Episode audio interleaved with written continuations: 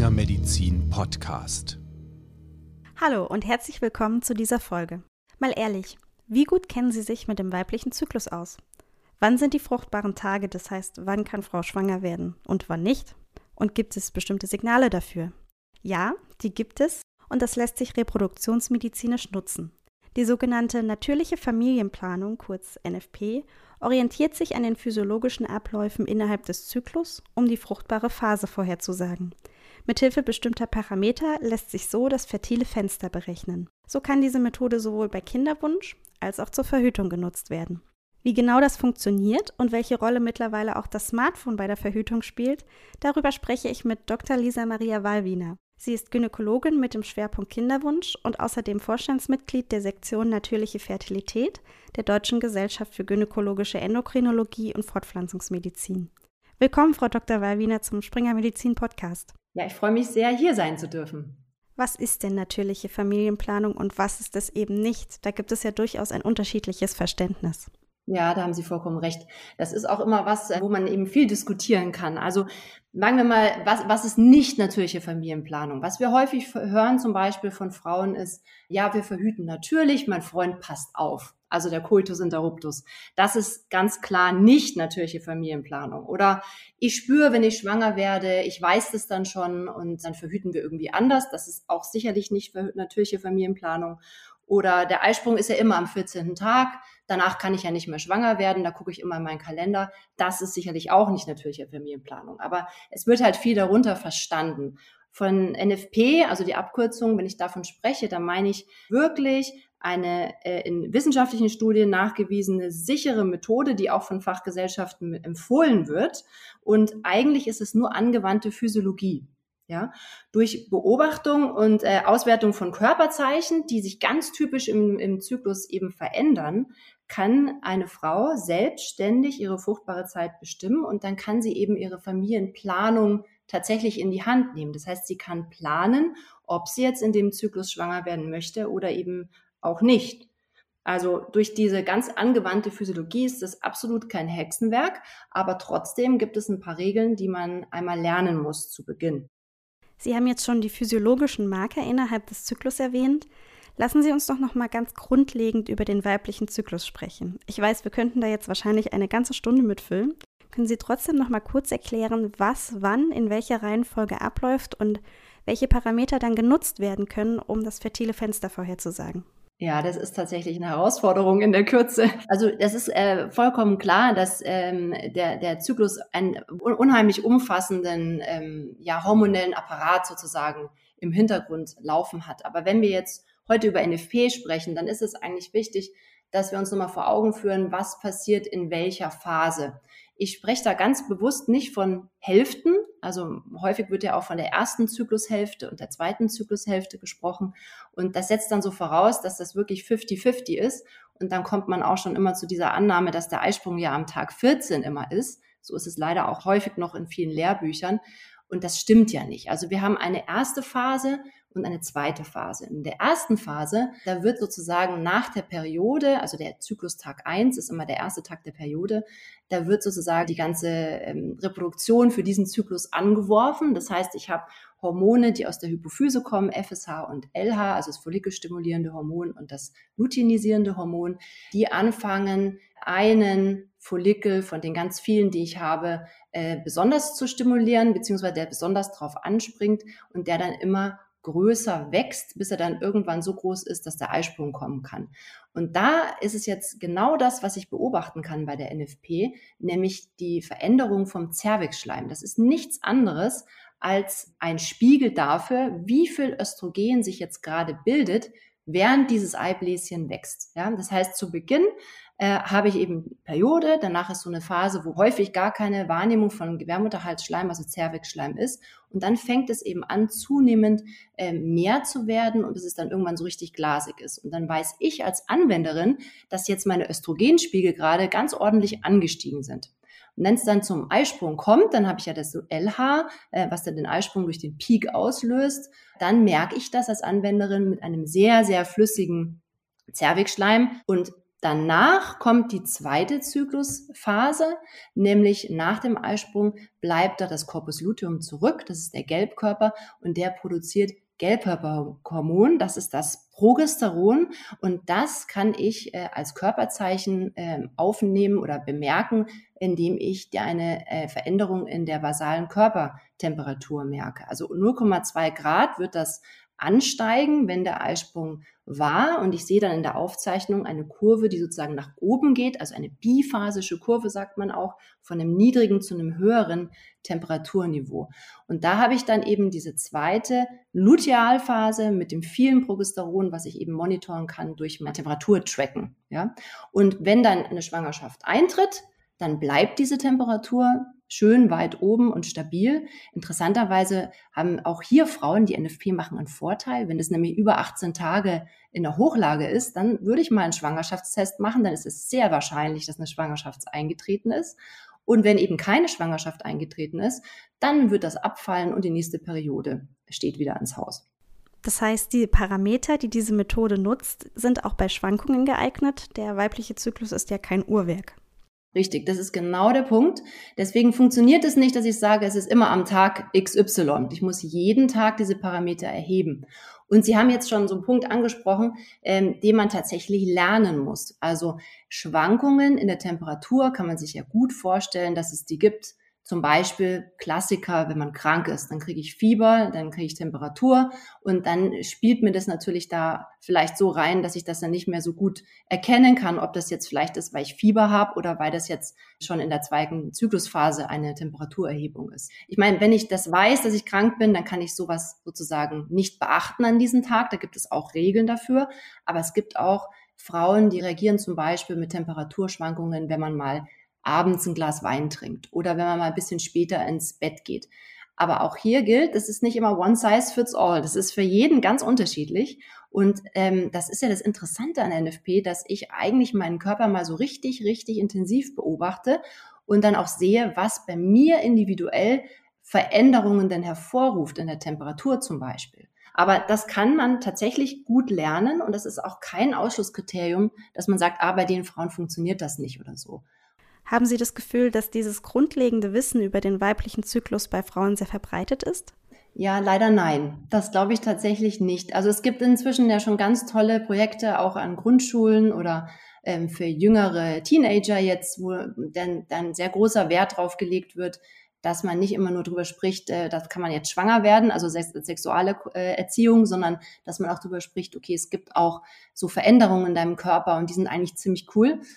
Aber das ist jetzt alles, was, was natürlich jetzt langsam erst anläuft. Viele Frauen, ich, ich sehe das ja in meiner, in meinem täglichen Arbeit sehr, sehr häufig, die jetzt um das Thema Verhütung sich Gedanken machen, die wissen eigentlich gar nicht so ganz genau, wann man eigentlich im Zyklus schwanger werden kann und wann nicht. Und viele wollen sich auch nicht so damit beschäftigen. Die möchten eigentlich dann lieber gerne eine Lösung haben und dann ist das Thema abgehakt. Aber spätestens natürlich, wenn man gerne schwanger werden möchte man lässt alle Verhütung weg, dann lässt man es ja erstmal so laufen und wenn es dann irgendwie nicht gleich funktioniert, dann fängt man ja an, Informationen zu suchen und äh, viele gehen natürlich ins Internet, klar, und googeln und schauen. Und das ist aber auch erstaunlich, dass sogar Frauen, die ganz aktiv das Wissen um ihre Fruchtbarkeit verbessern wollen, dass auch da häufig nicht so viel ähm, gute Information da ist und auch sehr häufig sich viel verlassen wird auf ähm, ja, auf, auf externe Devices, ja, auf Apps, auf irgendwas, was man kaufen kann, was einem denn sagt, wann man fruchtbar ist oder nicht. Also es ist sehr schade, dass Frauen selbst wenig sich auf sich selbst und ihre eigenen Beobachtungen Auswertungen verlassen. Sie haben jetzt schon die Apps angesprochen. NFP wird häufig mit dem Verhüten per App in Verbindung gebracht. Wie funktionieren denn diese Apps? Ja, das ist ein unheimlich wichtiges Thema. Apps sind generell in den allerseltensten Fällen zur Verhütung überhaupt zugelassen. Wenn man da eigentlich genauer reinschaut, dann steht da in den allermeisten Apps eigentlich ganz genau drin, dass das für Kinderwunsch oder zum Zyklustracking eigentlich gedacht ist, also zur Zyklusbeobachtung und eigentlich nicht zur Verhütung. Aber trotzdem zeigt die Erfahrung, dass eigentlich die meisten das auch zur Verhütung eben verwenden. Also das ist schon mal eine Sache, die man vorneweg unbedingt sagen muss. Und dann muss man sich natürlich anschauen, was für eine App möchte ich hier eigentlich sprechen. Es gibt prinzipiell so drei große Gruppen, wenn man Apps betrachtet.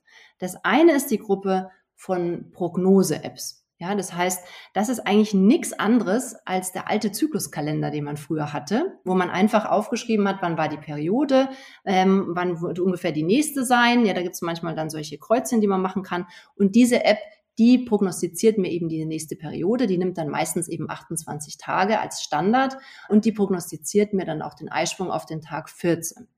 Häufig wird dann auch von, in der App davon gesprochen, dass das einen lernenden Algorithmus hat und dahinter verbirgt sich eigentlich nichts anderes, als dass man die durchschnittlichen Zykluslängen dann einfach angezeigt bekommt. Das Problem ist einfach, dass der ganz normale Zyklus einer gesunden Frau ganz großen Schwankungen unterliegt. Also wir haben tatsächlich bei 70 Prozent der Frauen zwischen 25 und 31 Tagen Schwankungen ja im Zyklus. Und das ist vollkommen normal. Das ist gar nichts Pathologisches.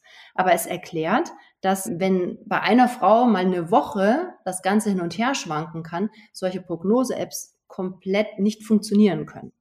Das ist die eine Gruppe. Die andere Gruppe, die wir haben, sind NFP-Apps und die basieren eben auf einer Tag-für-Tag-Auswertung. Das heißt, jeden Tag muss die Frau Informationen eingeben. Im Optimalfall, die, die wir schon besprochen haben, eben, was für eine Temperatur habe ich heute Morgen gemessen, ähm, wie ist die Zervixschleimqualität heute oder wie hat sich der Gebärmutterhals angefühlt. Das wäre eine ideale Situation, wenn das individuell jeden Tag für Tag eben eine Auswertung hätte in dieser App. Und dann haben wir als dritten Grund, also dritten große Gruppe noch Apps, die assoziierte Messsysteme dabei haben. Was meine ich damit? Also andere Parameter werden noch erhoben. Da gibt's unheimlich interessante Parameter, also zum Beispiel die Pulsfrequenz, die Herzfrequenz, die elektrische Leitfähigkeit im Speichel und in, in der Scheide, die CO2-Konzentration ähm, in der Ausatemluft. Das sind unheimlich interessante Themen und man weiß auch schon sehr lange, dass diese Parameter was mit dem weiblichen Zyklus zu tun haben und dass sie sich auch typischerweise im Zyklus verändern. Das Problem ist halt, dass das nicht so wahnsinnig präzise ist. Und das ist genau, wenn wir über das Thema ähm, Verhütung sprechen, ja was, was wir unbedingt voraussetzen müssen. Ja, wir wollen ja eine sehr sichere und präzise Verhütungsmethode haben. Und wenn ich jetzt eine Methode habe, wo ich in Studien sehe, na ja, so zu 80 bis 85 Prozent zeigt es mir den richtigen Zeitpunkt für Eisprung und, und fruchtbare Zeit an, dann ist es natürlich schon toll, aber für eine Verhütung meiner Meinung nach gar nicht brauchbar. Das ist viel zu unsicher. Sie sind Mitglied der Sektion Natürliche Fertilität der Deutschen Gesellschaft für gynäkologische Endokrinologie und Fortpflanzungsmedizin und dort beobachten Sie den Markt der Zyklus-Apps. Wie gehen Sie bei der Bewertung vor? Ja, wir haben uns natürlich Gedanken gemacht, wie wir das am besten systematisch erfassen können. Und ein Punkt, der am Anfang immer stehen sollte, ist, wird hier überhaupt so die Basis der Zyklusphysiologie berücksichtigt? Also das ist die allererste Frage, die wir uns immer stellen, wenn wir uns eine App anschauen.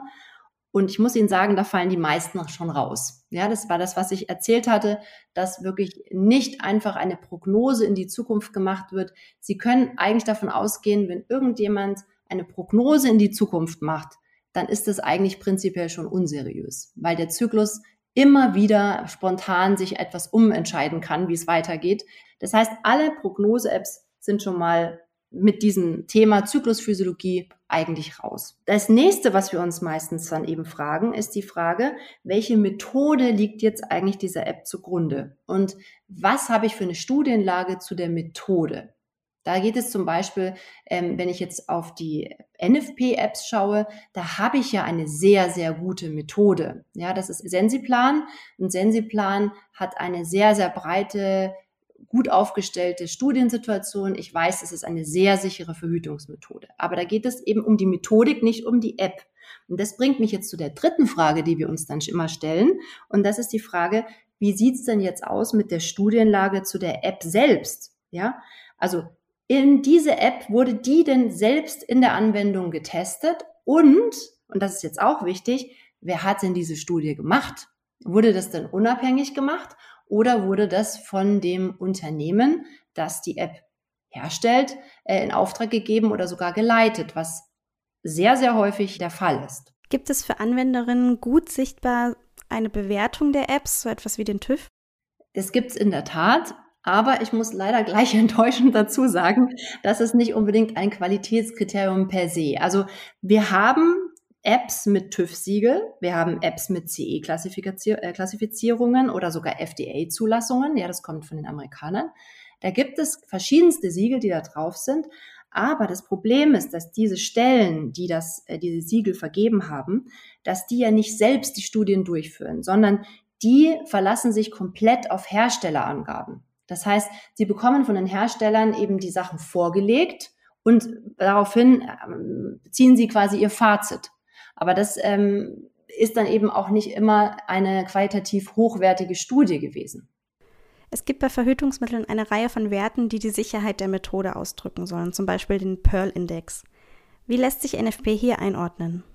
Wenn Sie jetzt 100 Frauen nehmen und diese 100 Frauen verwenden ein Jahr lang ein Verhütungsmittel, dann habe ich eine Anzahl an unerwünschten Schwangerschaften, zum Beispiel sagen wir mal drei, dann habe ich den Pearl-Index von drei. Ja, also nur das, das äh, zur Definition. Und das heißt, umso niedriger dieser Pearl-Index ist, umso besser und umso zuverlässiger ist meine Verhütungsmethode. Und wenn wir jetzt uns die NFP anschauen, die symptothermale Methode eben nach Sensiplan, dann haben wir dazu eine sehr schöne Studie, die auch hochrangig publiziert wurde in Human Reproduction 2008. Und da wurden über 900 Frauen eben äh, getrackt, die Zyklen. Die hatten insgesamt dann knapp 17.000 Zyklen, also das ist sehr aussagekräftig von der Anzahl. Und dann haben wir Zahlen erhoben, die erkläre ich gleich ein bisschen genauer, nämlich eine Methodensicherheit von 0,4 und eine Gebrauchssicherheit von 1,8. Was ist denn jetzt da der Unterschied? Also die Methodensicherheit beschreibt quasi die Sicherheit der Methode, wenn sie perfekt angewendet wird. Also gibt es auch sozusagen den, den Perfect Use, die Perfect Userin. Bei unserem Beispiel, wenn sie alle Regeln perfekt anwendet und wenn sie in, dem, in der fruchtbaren Zeit abstinent ist, also gar keinen Verkehr hat. Und dann gibt es eben auch noch die Gebrauchssicherheit und die ist ehrlich gesagt eigentlich interessanter, weil das ist die, die, die Real-Life-Sicherheit. Also wie ist es denn jetzt im, im, wahren Leben? Ja, also das heißt, in unserem Beispiel, zum, äh, zum Beispiel, äh, hätten wir die NFP mit den normalen Regeln und die Frau weiß ganz genau, wann ist ihr fruchtbares Fenster, aber sie wäre in dem Zeitraum jetzt nicht abstinent, sondern sie würde in dem Zeitraum eine andere Verhütungsmethode zusätzlich verwenden. Da kann sie natürlich nochmal entscheiden, ob sie in der ganz hochfruchtbaren Phase das macht oder nur im Randbereich des fertilen Fensters. Das ist natürlich jetzt auch nochmal so ein kleiner Unterschied. Und äh, was dann häufig eben verwendet wird, ist zum Beispiel das Kondom als Barrieremethode oder das Diaphragma. Und da haben wir eben immer eine etwas geringere Sicherheit in der Gebrauchssicherheit, weil ähm, ich dann ja quasi nur die, die Sicherheit habe des zweiten Verhütungsmittels und ähm, daher muss man sich das immer anschauen. Und wenn man das jetzt zum Beispiel mal vergleicht ähm, bei der Pille, ähm, dann kann man sich ja auch gut vorstellen, die Frau, die das perfekt immer einnimmt, ja, oder die Frau, die vielleicht mal eine Pille vergisst oder die vielleicht mal irgendwie Magen-Darm ein Problem hat oder sowas. Also da ändert sich äh, der Pearl-Index auch so ein bisschen. Da liegt der, also ich meine, es ist jetzt unterschiedlich, gibt es verschiedene Präparate, aber so Pi mal Daumen, dass man mal so eine Zahl hat, so zwischen 0,1 und 0,9. Und beim Kondom ist es noch viel extremer. Ja, ich meine, Anwendungsfehler beim Kondom, ja, da weiß jeder, da gibt's große Probleme oder kann es große Probleme geben.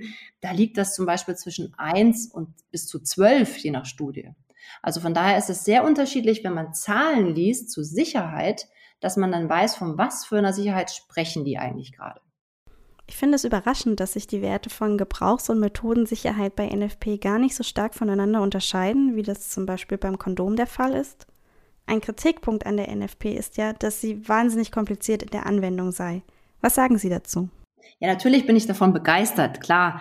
Aber ich bin trotzdem der Meinung, dass eigentlich nahezu jede Frau das erlernen kann. Man muss halt so ein bisschen ein paar Grundvoraussetzungen mitbringen. Und das eine ist definitiv, dass man Interesse hat, sich mit seinem Körper auseinanderzusetzen, dass man Interesse hat, Beobachtungen anzustellen, die auch zu notieren. Und man braucht am Anfang definitiv eine Lernphase. Also ich würde mal sagen, so drei Zyklen Lernphase, Beobachtungsphase, die muss man mit, definitiv mit, mit einberechnen. Und das ist jetzt auch nicht für jede Frau das Richtige. Also nicht jeder möchte auch so viel Zeit da investieren und äh, möchte auch ähm, sich damit beschäftigen. Das ist auch vollkommen in Ordnung. Aber das ist eine so eine Grundgeschichte, die sollte gegeben sein.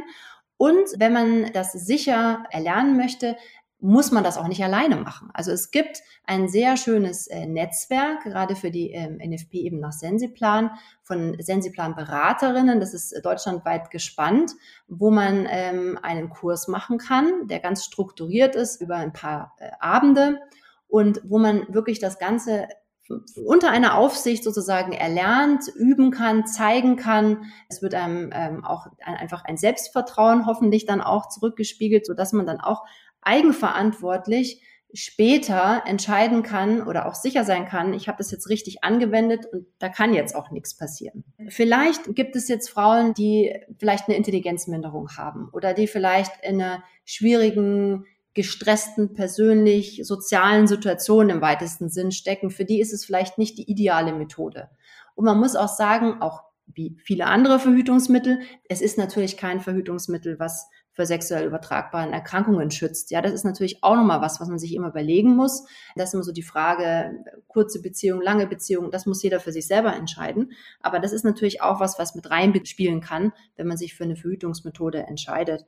Und es gibt vielleicht auch Frauen, die Schwierigkeiten haben mit der Auswertung, weil sie gewisse Erkrankungen haben, weil sie individuelle Operationen vielleicht hatten am Gebärmutterhals oder sowas. Also gibt es schon verschiedene Konstellationen. Wie immer kann ja nicht immer jedes Verhütungsmittel für alle Personen passend sein, aber ich würde schon denken, dass es für die meisten Frauen sehr passend ist. Welche Rolle spielt die gynäkologische Praxis bei der Beratung von Frauen, die die Methode anwenden oder sich dafür interessieren? Also wir bemühen uns sehr, dass es äh, auch viel in den gynäkologischen Praxen ähm, da ist, sozusagen die Informationen. Man kann sich da bei der Arbeitsgruppe NFP von den Maltesern wird es getragen, kann man sich auch Flyer bestellen, auch gerade für die Praxis zum Beispiel oder auch als interessierte Frau kann man natürlich auf die Website gehen, kann sich dort die Sachen anschauen, runterladen. Da findet man eben auch die Netzwerke, die Vernetzungen von den Beraterinnen und so weiter.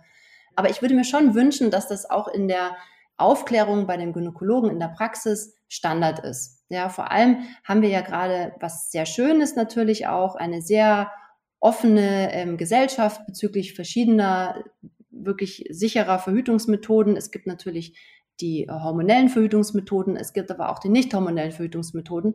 Und da ist es definitiv was, was man empfehlen kann. Und das sollte in der Basisberatung, finde ich, schon dabei sein. Da ist es natürlich auch gut, wenn man sich selber als Gynäkologe auch sehr gut informiert, ja, dass man sagt, ich will auch mal selber wissen, wie das funktioniert. Also meine Kollegen und ich machen zum Beispiel auf vielen Kongressen immer Crashkurse für Kollegen auch, die da einfach nochmal reinschnuppern. Vielleicht hat man auch wirklich Lust, selbst eine Sensiplan-Ausbildung zu machen.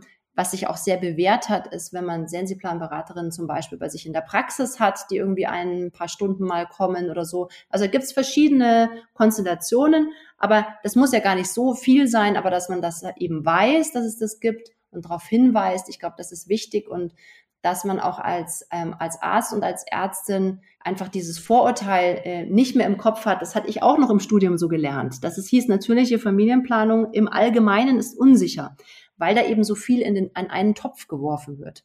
Und dass man eben weiß, nee, wir reden jetzt wirklich nur von einer Methode, nämlich Symptothermal. Und ähm, da müssen wir das ein bisschen differenzierter sehen. Was müsste passieren, damit die Methode und die Anwendung in Zukunft noch einfacher werden? Das Einzige, also die Methode an sich von der Sicherheit funktioniert ja sehr, sehr gut. Ich glaube, da kann man eigentlich nichts mehr verbessern.